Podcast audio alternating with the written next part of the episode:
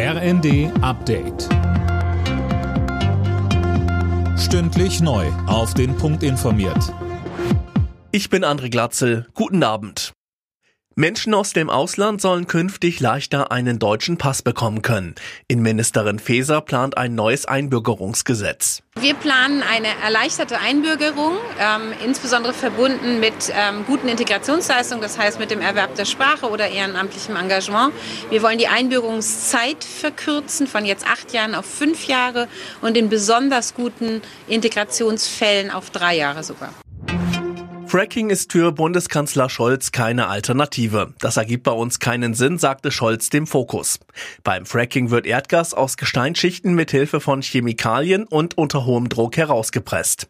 Scholz Koalitionspartner die FDP sieht darin großes Potenzial. Fracking ist allerdings in Deutschland seit 2017 verboten. In den USA ist die Methode dagegen weit verbreitet. Wer jetzt arbeitslos ist und schon Leistungen vom Jobcenter bezieht, muss keinen neuen Antrag für das heute verabschiedete Bürgergeld vorstellen. Darauf hat die Bundesagentur für Arbeit hingewiesen. Die erhöhten Regelsätze werden pünktlich zum Jahreswechsel ausgezahlt.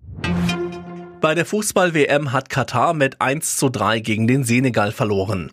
Durch die zweite Niederlage ist das Achtelfinale für den Gastgeber kaum noch zu erreichen.